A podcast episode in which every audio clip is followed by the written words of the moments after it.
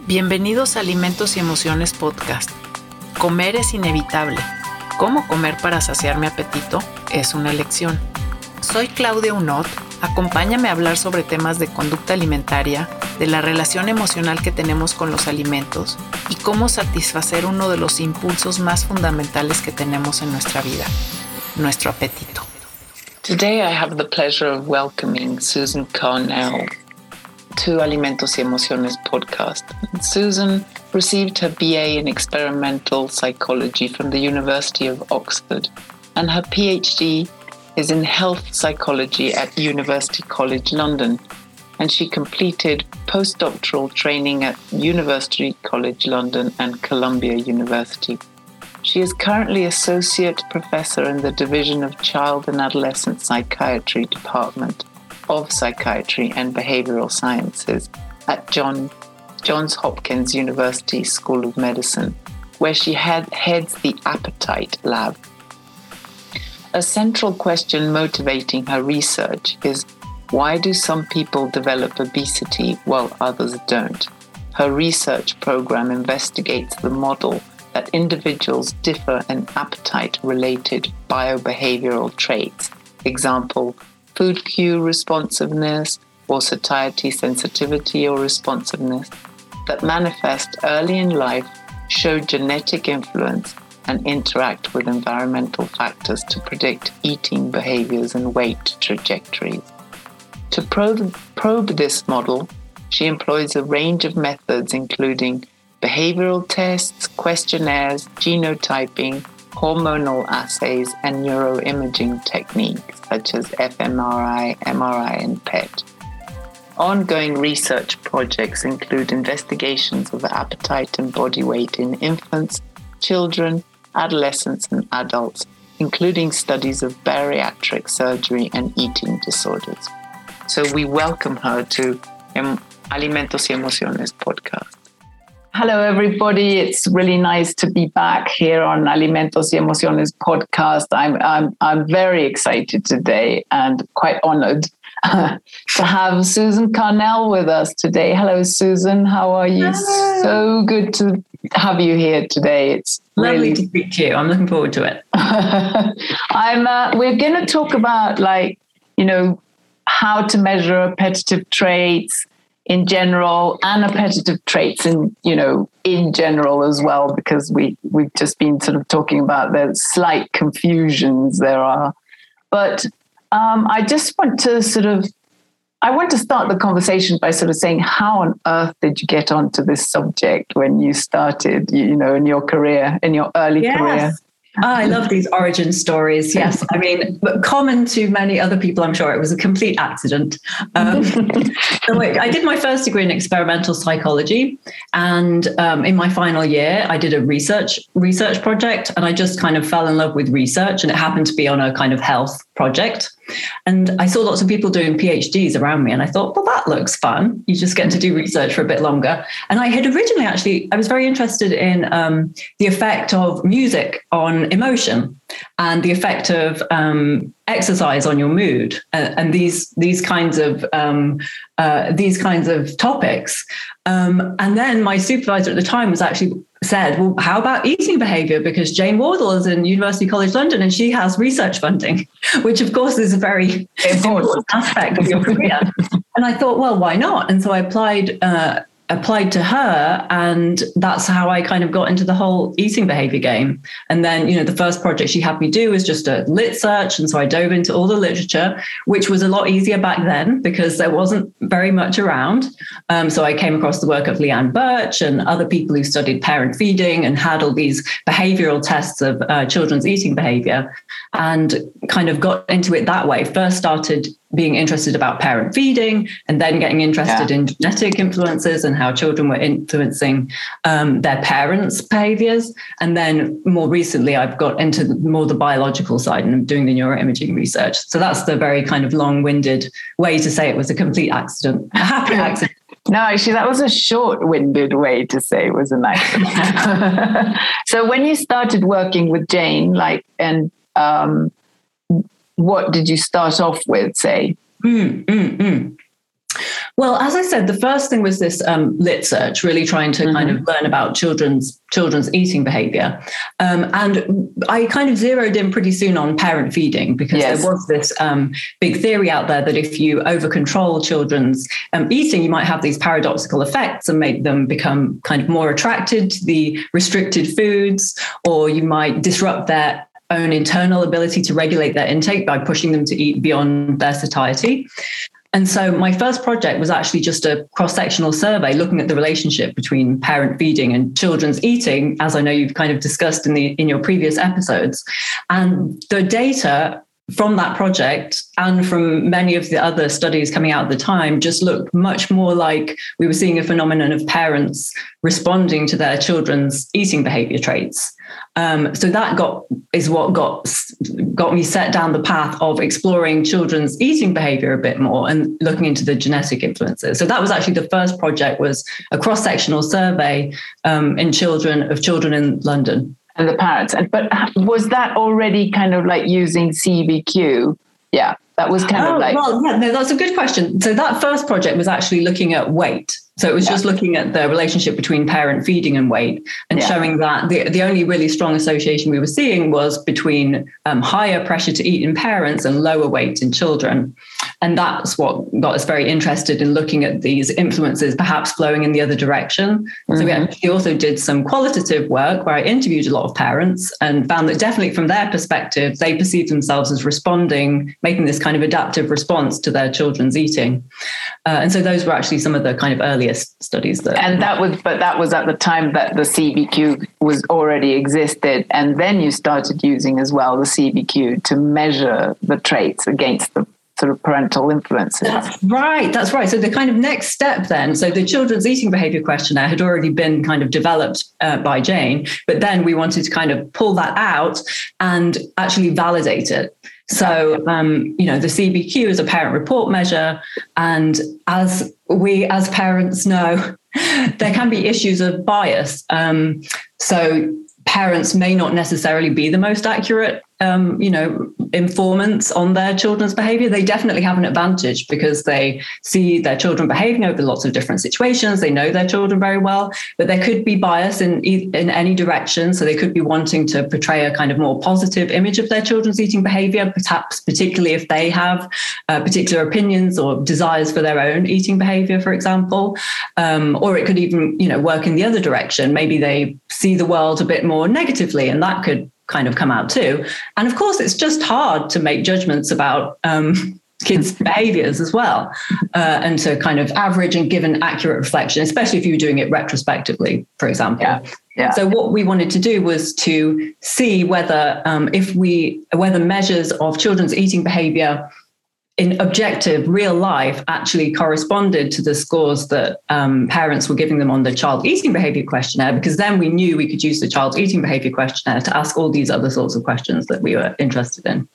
So the laboratory wasn't actually kind of like a foreign object to you it you know the, the actually the actual going and measuring what uh, children ate what it wasn't foreign because you'd already had kind of that previous experience from your uh, sort of pre-grad or graduate studies or am i yeah, well, that was my first. Um, my, my, PhD project was actually a kind of eating behavior project. So yeah. it was actually, when I look back on it, I'm kind of amazed that we pulled this off. Pulled this off.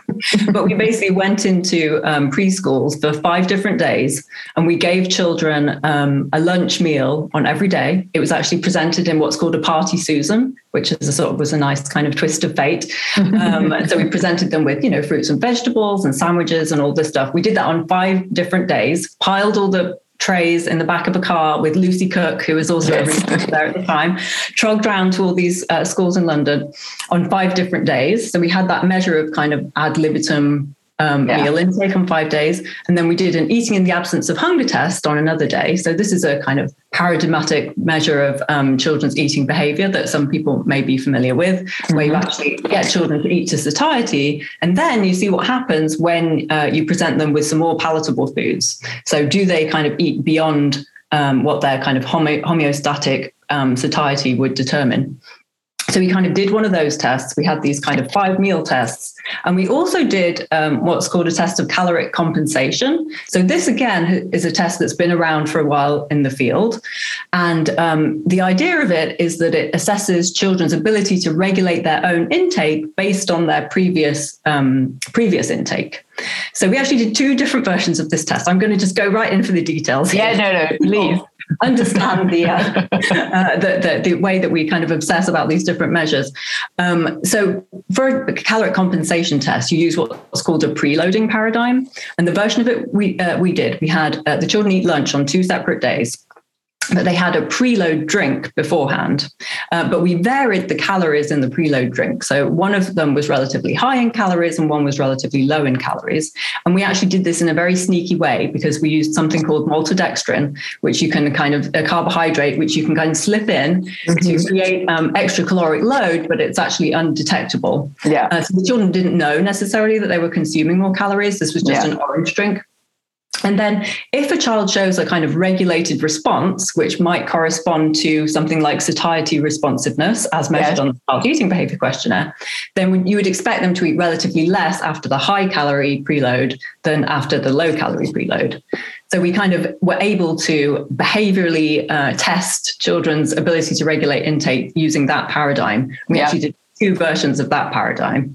Yeah. And then what we were able to see when we compared all that data that we collected with the CBQ scores is that um, we could explain it was about 56% of the variance in the satiety responsiveness score with all these behavioral tests. Yeah. So that was that was showing us that this kind of measure that was just parent report uh, was actually reflecting how children behaved in real life in real life um, and not even in the presence of their parents when they were in schools in a kind of quite naturalistic environment that they were used to eating in so yeah. that was that was the study which made us feel confident to kind of go ahead and pursue our kind of research ideas using the CBQ. Yeah, which is excellent because then at least you know that is like the the go to paper, which I'll sort of you know it, just in case anyone hasn't read it, um, I will sort of you know put below in the link, and that way people can go to because that really is the paper that sort of shows you know no, we're not just measuring questionnaires and yes, it, this that this is a measure of validation um, that yeah. shows that the CBQ does work, you know, it does measure what it say it says it measures.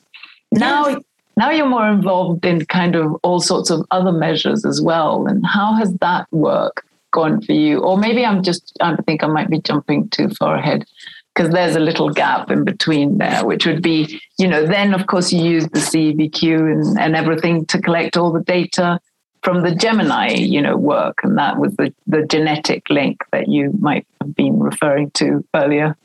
Yes, no, that's right. Well, actually, even before Gemini, yeah. um, I had the chance to work on the twins early development study. Yeah, which um, you know Claire and Ali have also been involved with. So this was kind of a pre-existing cohort study. Um, the children, those children are not definitely not children anymore. Um, so they've been followed for a very long time. Um, yeah, they're about twenty-five or something, 25, 26, something like that. I think they just get older and older. um, we don't. exactly. We're, we're stuck. Yeah, absolutely.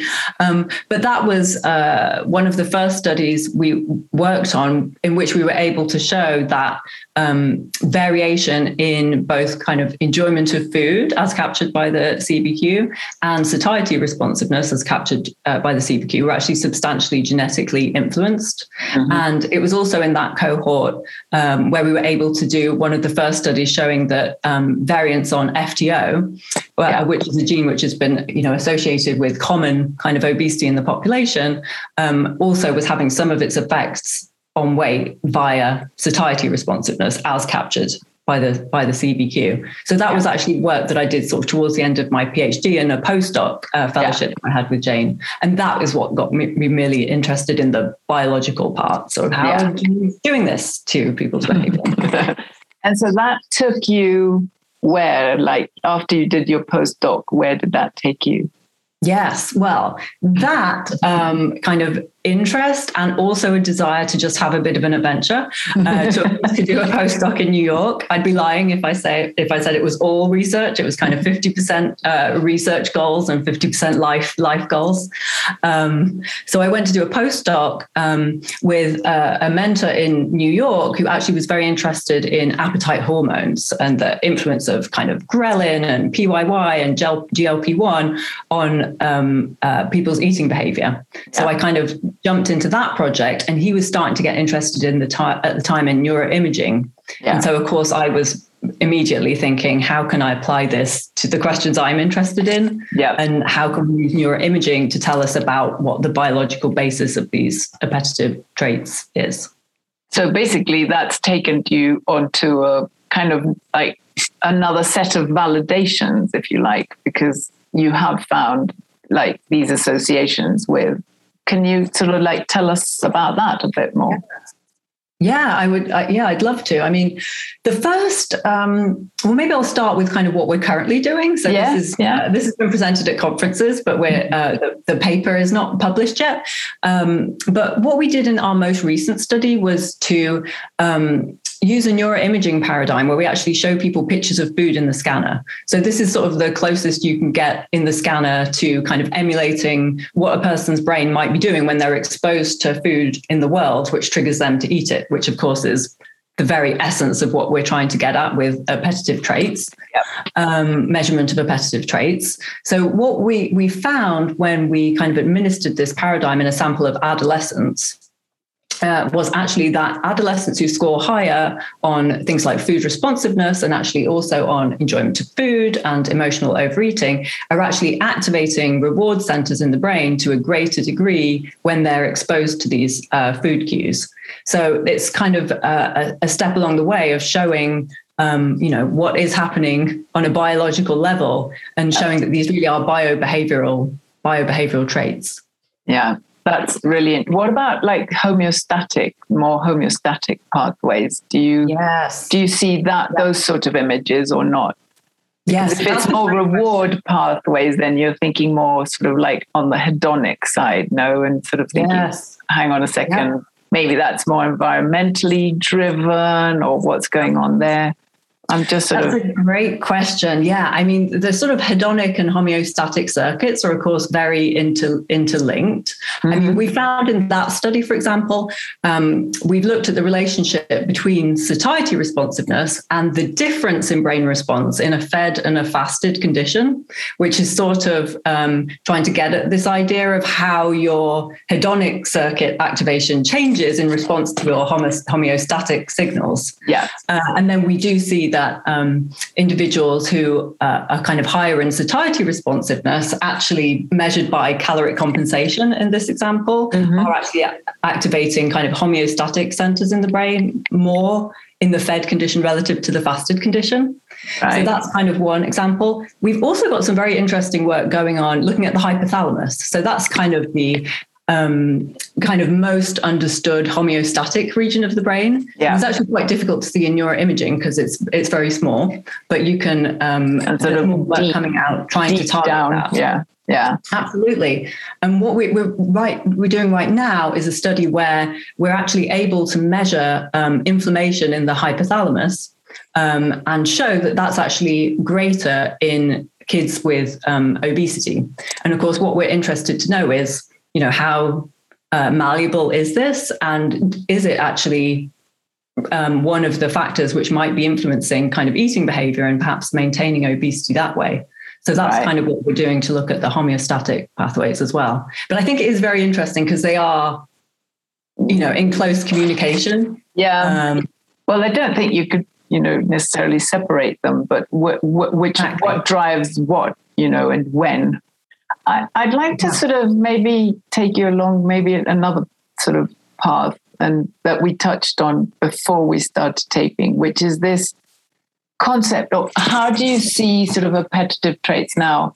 I, I get a lot of, you know, oh well, you, you know, you study appetitive traits, and that just has to do with um, you know that just has to do with uh, this area questionnaire area and that's it but I think that actually appetitive traits are questionnaires uh, or appetitive traits are bigger than the questionnaires. So, what would we be yeah. talking about? And you know yeah. how this area has grown, and you know, yes, I think that that's that, that that's an interesting one to unpick right now.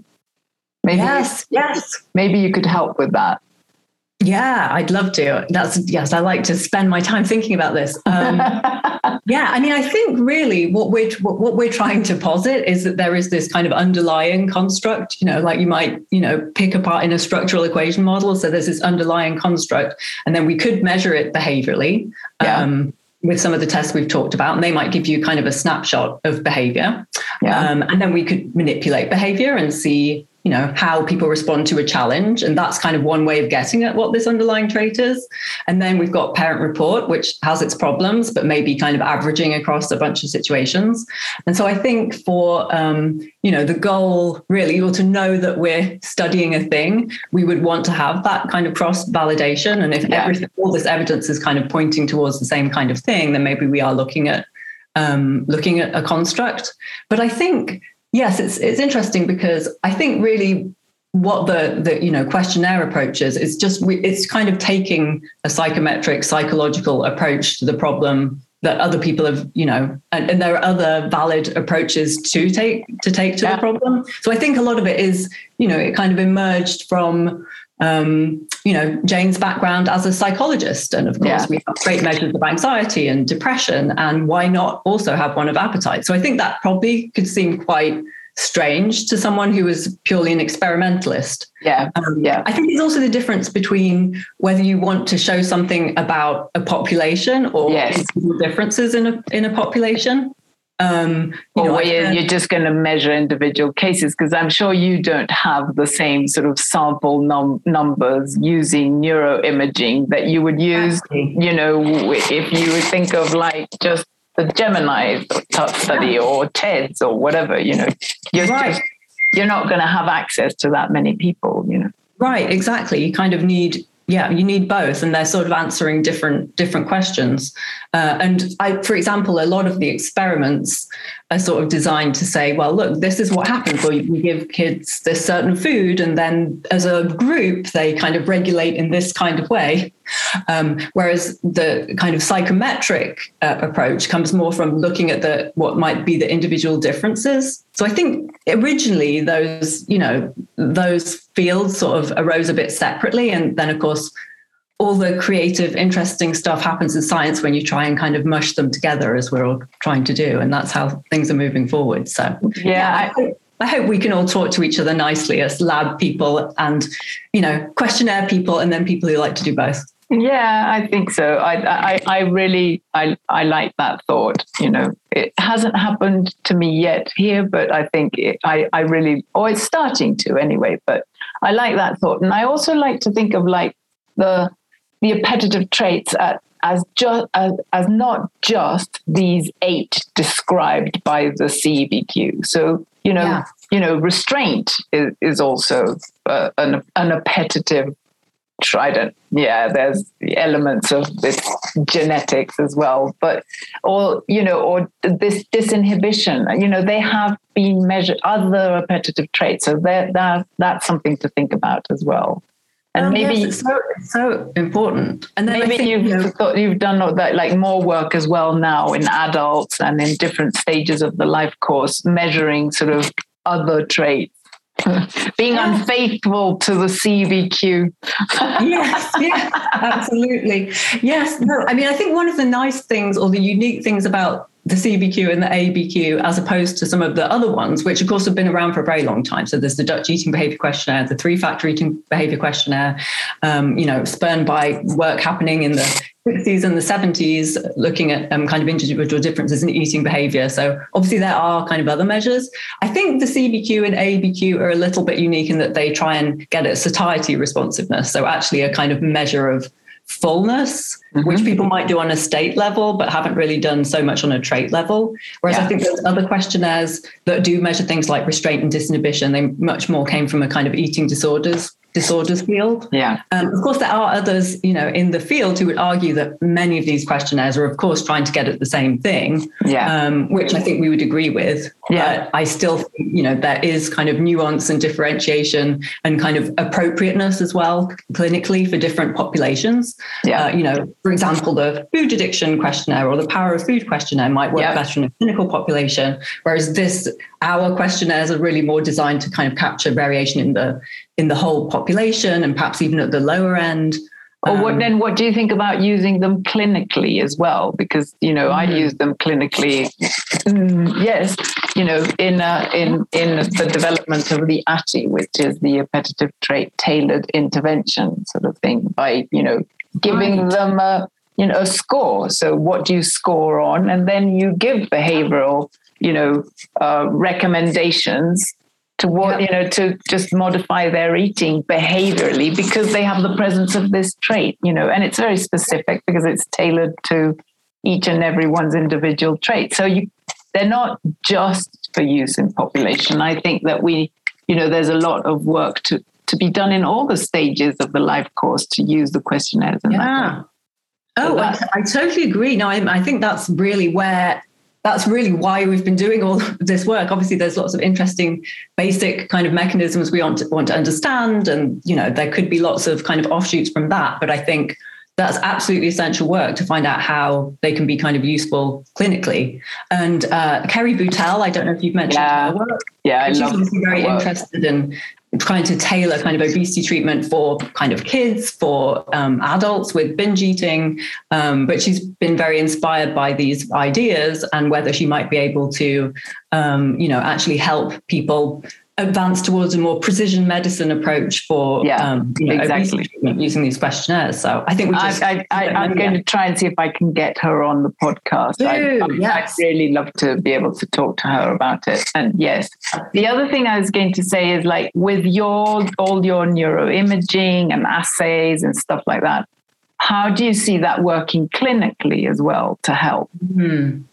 Okay, I'm so excited about this because we're uh, we have a paper that we're just revising. We haven't got to revise and resubmit um, about actually um, just trying to explore how people um, see the role of the brain in obesity. Yeah. Because I'm wondering if we could be kind of getting to a point where we might be able to give people, um, you know, feedback on what their brain response to food is, for example, and whether that might be kind of integrated into some of these um, the types of interventions that that you're kind of exploring or that Kerry is exploring. I don't think maybe we would just kind of use. We're probably not at the state of the science where we would just be able to show someone a brain scan and that would tell us everything we need to know. Yeah. But I'm interested in whether we might be able to integrate that information into a more um, you know behavioral based. Uh, you know feedback feedback to yeah. kind of supplement and demonstrate that these are kind of you know biological traits to some degree and then, of course, we need to explore whether this is going to help or hinder, because we,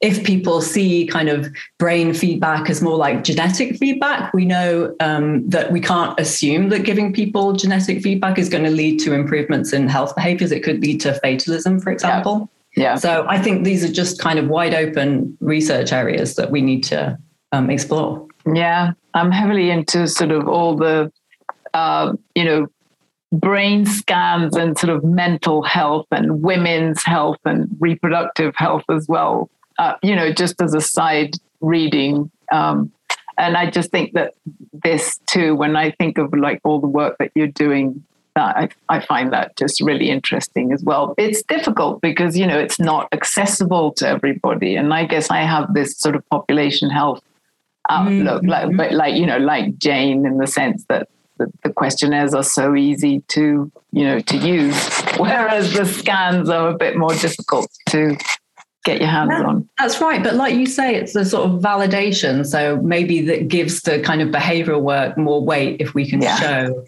what what it means you know what these things are representing. Yeah so that's the work that you're doing now and you know anything else you've got in in in tow or that mm. you or that you've explored that maybe you'd like to just unpick a bit here and then we might close off even though I feel like I would like to carry on talking to you forever and ever. Yes, we'll set up another few hours of uh, private Zoom.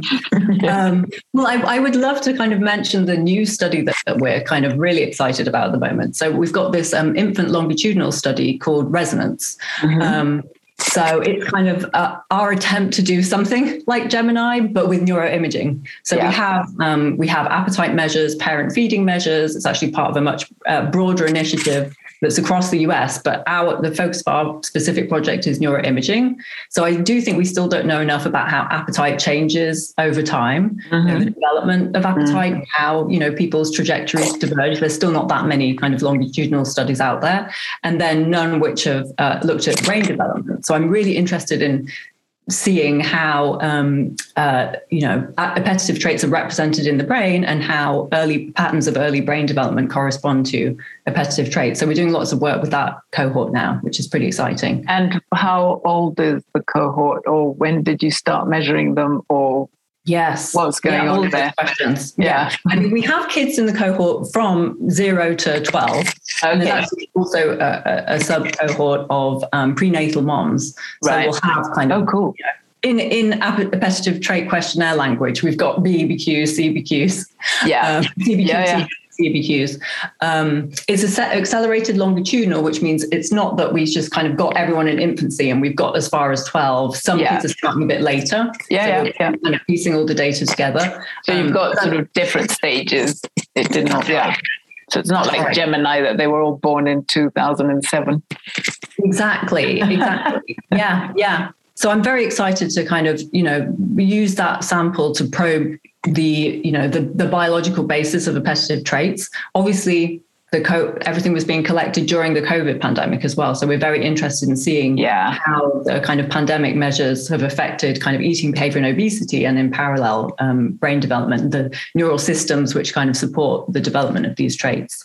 So that's probably the thing we're most excited about and working on hardest at the moment uh, that's a lot of work, actually. So good luck with that. Thank you. Thank you. I don't know if there's anything else you'd like to mention, because you know, like I said, I could I could sit here for a long time, but I think yeah. this is like just really good nuggets of information that give us a, you know, then then people can can can find you if they want to and or are interested and read the work that you've done as well. So I will put links below and everything. Sure. Yeah, that would be great. I'd be um, happy to chat to people more. And we did publish um, a review article recently. It's actually a book chapter and it's not on PubMed. So I'd be happy to circulate that if you'd like, because that gives a real kind of overview of all the all this. Oh, kind of- that that would yes. I'll, I'll I'll take the link from you later, so that yeah, so that I can put it below and leave it here. Perfect. That's yeah, great, perfect. Susan.